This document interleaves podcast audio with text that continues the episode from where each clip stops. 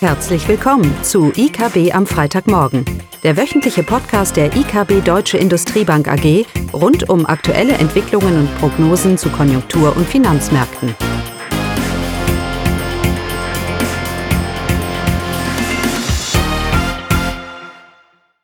Willkommen zu IKB am Freitagmorgen mit Klaus Bauknecht und Caroline Vogt. Ja, die Themen heute: Stimmung an den Märkten, Notenbankpolitik und Zinsentwicklung zum, zur Konjunktur in Deutschland und ein Sonderthema mal wieder Staatsschulden in der Eurozone. Also, los geht's. Ja, los geht's. Die Zinsen rauschen weiter nach unten, ob das in den USA der Fall ist oder in Deutschland. Wir haben jetzt US-10-Jahreszinsen bei unter 2,2 Prozent. Und der Grund dafür lag Anfang der Woche äh, zum Teil in den Konjunkturdaten. Trump sorgt für Stimmung, für Nervosität. Die Zölle sind weiterhin ein Thema. Das belastet, wenn auch nicht unbedingt gerechtfertigt, aber es belastet die Erwartung und die Stimmung auf den Märkten, was die Konjunktur angeht. Wir hatten auch Arbeitsmarktzahlen aus den USA, die eher enttäuschend waren. Ähm, wenn man sich die Zahlen anschaut, seit Januar sehen wir schon eine gewisse Verlangsamung in der Dynamik, was die neuen Jobs angeht. Ähm, einzelne Monatswerte mögen hier relativ volatil sein, darf man nicht zu viel hineinlesen, aber insgesamt sehen wir schon ein bisschen eine Verlangsamung, was hier den Stellenaufbau in den USA angeht. Das passt natürlich in das Bild, was den weiteren BIP-Verlauf angeht. Auch da erwarten wir eine Wachstumsverlangsamung, auch wenn die USA grundsätzlich eigentlich noch in einem ganz guten Wachstumspfad ist. Das sieht man auch bei den Stimmungsindikatoren. Auch sie lassen etwas nach infolge der Sorge über die Zoll- oder Handelspolitik, aber sie bleiben auf einem relativ hohen Niveau. Und das hat die Märkte besorgt gemacht, eine erhöhte Risikoaversion. Wir sehen es auch auf dem Ölpreis, der ja deutlich nachgelassen hat. Wir sehen es auf den Aktienmärkten. Ja, und dann kam die Fed. Es gab diese Woche eine Konferenz äh, mit Akademikern und da hat der Fed-Chef gesagt, dass sie natürlich die Fed agieren wird, wenn sich negative Konsequenzen aus der Zollpolitik für die Wirtschaft ergeben. Das haben die Märkte als ein Signal gesehen, die Fed wird die Zinsen senken, nicht nur einmal, zweimal, ja sogar vielleicht sogar dreimal dieses Jahr und die Zinsen sind weiter nach unten gerauscht.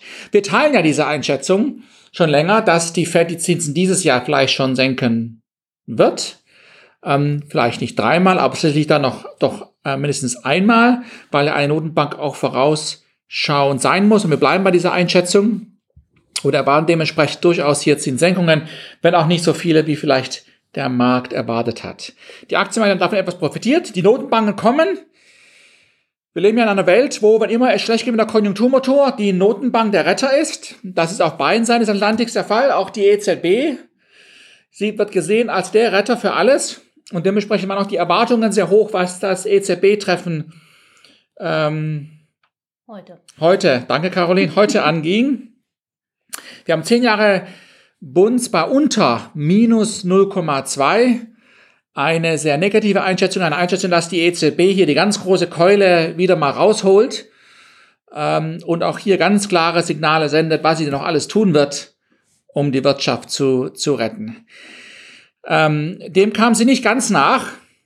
Ähm, das Draghi hat heute eine schwierige Aufgabe, dass er auf der einen Seite die Märkte nicht enttäuschen wollte, das möchte er ja nie, ähm, weil er keine Zinskorrektur nach oben gerne möchte. Auf der anderen Seite aber gibt es noch keinen Grund, wenn man sich die Realwirtschaft anschaut, der Eurozone jetzt hier zu negativ zu werden. Im Gegenteil hätte die EZB heute massive Ankündigungen gemacht. Aufkaufprogramm, Zinssenkungen dann könnte man das ja auch sehr negativ interpretieren, dass die EZB die Panik bekommt, was eigentlich die Konjunktur angeht. Und dafür gibt es eigentlich keinen, keinen Grund. Aber wenn man sich so die Prognosen anschaut der EZB, dann ist schon ein, ja, ein, ein Trauer, ein Trauerspiel, sagt man das? Ein, mhm. ein, ein trauerliches, trauerliches Bild.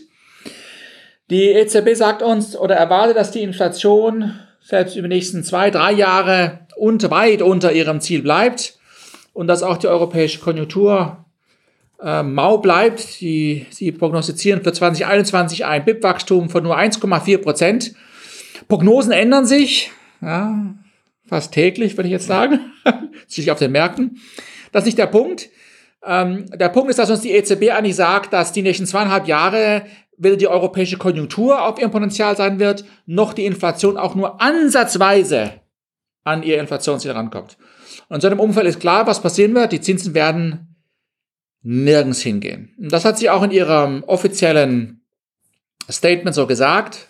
Sie hatte zumindest mal ihr Versprechen, dass die Zinsen sich nicht vor Ende des Jahres anheben, jetzt verschoben auf nicht vor Mitte nächsten Jahres. Aber das kann man durchaus auch noch ein Jahr weiter verschieben. Wie gesagt, weil die Prognosen und die Einschätzung der EZB aktuell noch sehr, sehr negativ ist, was die Konjunktur angeht. Und ihr steht natürlich immer wieder Draghi im Fokus, dass er derjenige ist. Er wurde auch in der Pressekonferenz gefragt, was passiert denn jetzt, wenn ein anderer Notenbankpräsident übernimmt? Und die Antwort ist einfach, es passiert gar nichts, denn es ist ja nicht Draghi, der die Politik macht. Es, ist die, es sind die Umstände, die, zu denen die EZB reagieren muss. Es ist wie ein Kartenspiel, es sind die Karten, die man ihr gegeben hat. Und es sind Karten von einer Fed, die Zinsen senkt, es sind Karten von einer Schuldendynamik in der Eurozone, die nur von der EZB zusammengehalten wird für viele Länder. Und es sind Karten von einer Inflation und Wachstumsdynamik, die weiterhin relativ mau ist und mit hohen Risiken behaftet ist. Ja, und in diesem Umfeld, mit solchen Karten kann ich nur eins spielen, nämlich anhaltend weiter niedrige Zinsen. Und all die Leute, die irgendwann mal auf oder die auf steigende Zinsen hoffen, wir müssen eigentlich die größten Befürworter sein, dass die Zinsen jetzt, jetzt sofort gesenkt werden. Ich brauche jetzt eine aggressive Politik, damit ich perspektivisch aus dieser, Zins, dieser Zinsphase herauskomme. Und sicherlich ist das Risiko nach unten gerichtet, was die Zinsen angeht, auch wenn wir eigentlich auf Grundlage der Konjunktur keine Zinssenkung der EZB erwarten, eher eine lange, lange, lange Seitwärtsbewegung. Die EZB hat auch die Einzelheiten ihrer Refinanzierungsoperationen mit Banken bekannt gegeben.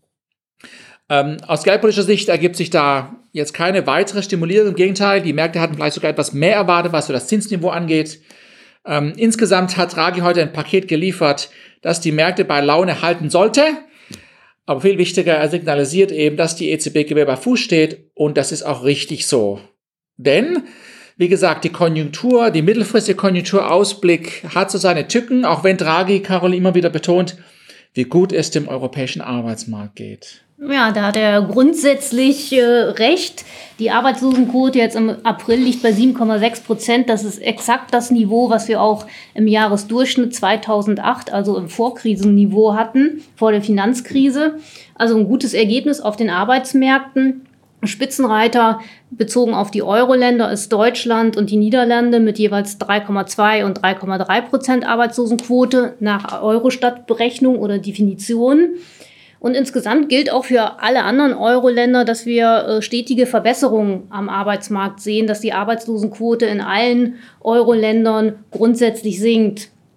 Was weiterhin ein Problem ist, ist natürlich, dass die drei Schwergewichte Spanien, Italien, Frankreich immer noch recht hohe Arbeitslosenquoten aufweisen, trotz der Verbesserungen, die wir sehen. Die Arbeitslosenquoten liegen auch weiterhin über dem Niveau von 2008, also das Vorkrisenniveau ist hier noch nicht erreicht worden.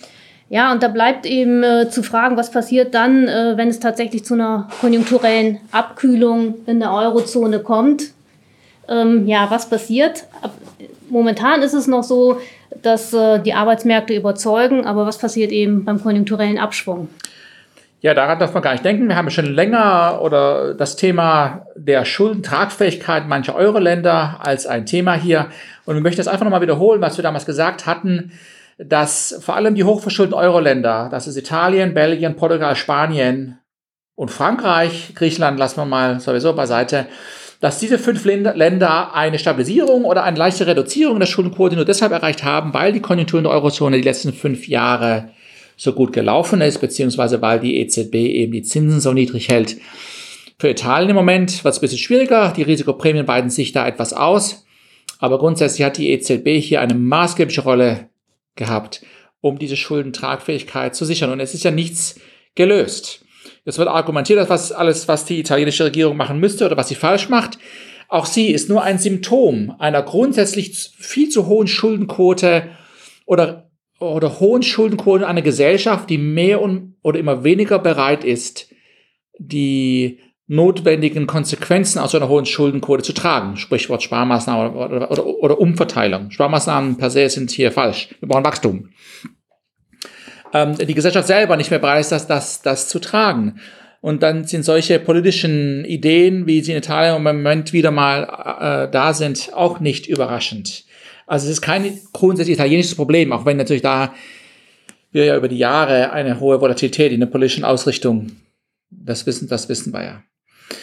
Und darum kann sich die Eurozone weiterhin absolut keine Rezession leisten. Die Schuldenquoten würden steigen und die Problematiken, was wir die letzten Jahre versucht haben zuzudecken, würden wieder hochkommen. Das Problem ist halt, dass nach jeder Flut irgendwann mal eine Ebbe kommt. Und das ist die große Sorge, bringt, bringt mich wieder zur EZB. Das ist die große Sorge auch dieser Notenbank. Und darum wird sie alles daran setzen, und das ist richtig, hier äh, den geldpolitischen äh, Kurs so expansiv wie möglich zu machen, um diese Erholung so lange wie möglich aufrecht zu erhalten. Natürlich hat auch Draghi heute wieder betont, wie wichtig es ist, dass die Länder ihre Hausaufgaben machen. Das wissen wir alle, darauf will ich jetzt nicht, nicht eingehen. Auch hier, die Karten, die die EZB hat, die Schuldenthematik und die Politik, wie sie reagiert, erlaubt ihr gar nichts anderes, als weiterhin hier unterstützend zu wirken. Und hier ist sicherlich noch viel Arbeit, die der Euro, bei der Eurozone, die der Eurozone hier noch, noch hat. Aber neben dem Arbeitsmarkt, die aktuellen Konjunkturdaten, Caroline, die sind doch auch nicht so schlecht für die Eurozone, oder? Ähm, zumindest für Deutschland. Wir hatten jetzt die Auftragseingänge, Industrieauftragseingänge für Deutschland im April. Äh, da gab es ein leichtes Plus, auch im Vormonat gab es ein leichtes Plus und in den Monaten zuvor hatten wir ja mehrere ähm, Auftragsminusse zu verzeichnen, also so, dass zumindestens der, der Abwärtstrend bei den Auftragseingängen, der scheint gestoppt zu sein. Hier scheint es eine Stabilisierung zu geben, allerdings weiterhin auf niedrigem Niveau. Der Auftragsbestand ist weiterhin recht gut, aber auch hier sehen wir leichte Rückgänge. Aber wie gesagt, für die Industrie, für die deutsche Industrie grundsätzlich ein recht gutes Zeichen, dass wir bei den Auftragseingängen jetzt doch eine Stabilisierung sehen. Bei einzelnen Branchen sieht es anders aus, insbesondere die Investitionsgüterbranchen wie der Maschinenbau oder auch Teile der Elektroindustrie. Hier sind die Auftragseingänge weiterhin abwärts gerichtet und das sind natürlich keine guten Vorzeichen für die Industrieproduktion und bestätigen eben auch unsere Prognosen für die Industrieproduktion, dass wir insbesondere für diese Branchen doch ein deutliches Produktionsminus im laufenden Jahr sehen. Also es gibt äh, auch von den Auftragseingängen zwar eine Stabilisierung insgesamt, ähm, aber noch keine entscheidenden Impulse sind zu sehen. Und die Frage ist halt, wann wir das auf den deutschen Arbeitsmarkt durchdrücken. Ja. Ja, wir freuen uns über die guten Arbeitsmarktzahlen in Deutschland wie in Europa. Aber ähm, das ist sicherlich nicht haltbar, wenn wir hier nicht diese Erholung in der Industrieproduktion, im verarbeitenden Gewerbe sehen. Was wir allerdings tun, weil wir eben aus globaler Perspektive das, das äh, Bild grundsätzlich nicht so negativ ist. Und alle Frühindikatoren, die wir diese Woche bekommen haben, sei es von China, oder auch für die Welt insgesamt, die bestätigen das. Es ist zwar nichts Berauschendes, aber es ist auch kein Einbruch, wie das die Zinsmärkte darstellen. Und ähm, da ist natürlich auch dann gut zu wissen, dass die Notenbanken hier dementsprechend gegensteuern werden. Wir haben vor ein paar Wochen einen Kommentar zu Südafrika gemacht, wo wir relativ kritisch waren. Ich möchte hier nur noch mal etwas, äh, auch da kamen Zahlen raus diese Woche. Das BIP in Südafrika ist im ersten Quartal mit drei Prozent geschrumpft. Unter anderem liegt das daran, dass der Agrarsektor mit 13 Prozent geschrumpft ist. Gut, das ist das Wetter, dafür können sie nichts. Aber auch das verarbeitende Gewerbe ist mit über 8% Produktionseinbruch erfahren im ersten Quartal. Warum? Weil der Strom in Südafrika ab und zu ausfällt. Und das bringt uns eben wieder zu diesem wir hatten einen Wahlkampf und eine Politik der Verteilung, während die Stromversorgung nicht gesichert ist und das gesamte verarbeitende Gewerbe in Südafrika an den Rand des Kollaps bringt. Ich wollte nur mal diese Zahlen, diese Zahlen bestätigen unsere negative Einschätzung und dementsprechend auch unsere negative Einschätzung, was den südafrikanischen Rand angeht. Andere Zahlen? Nächste Woche? Nächste Woche Konjunkturdaten aus China und ansonsten denke ich, sind es die politischen Themen, Italien, EU der Konflikt und in UK die Nachfolge von, von May. Genau, man könnte auf der einen Seite darauf hoffen, dass äh, die Probleme rund um Italien zumindest mal bei den Finanzmärkten wahrgenommen werden, weil das für eine Euro-Schwäche spricht. Ähm, während wir ja durch die Zinssenkung hier Druck auf den Euro erfahren werden. Aber natürlich hilft das der EZB nicht, nicht viel. Ähm, und wir gehen weiterhin davon aus, dass wir eher eine tendenzielle Euro-Stärke sehen werden. Nicht viel, aber sie ist eher da. Und dass die EZB alles daran setzen wird, auch dies gegen zu steuern. Vor allem anhand ihrer Inflationsprognose, die sie aktuell hat. Und nochmal, der Eurozone ist eine offene Volkswirtschaft. Es sind die Importpreise, es, sind die, ist, es ist der Devisenkurs, der hier einen entscheidenden Beitrag zur Inflationsprognose macht. Okay. Damit hätten wir es, oder? Ja? Ja. Ich bin fertig. Also, schönes Wochenende. Tschüss.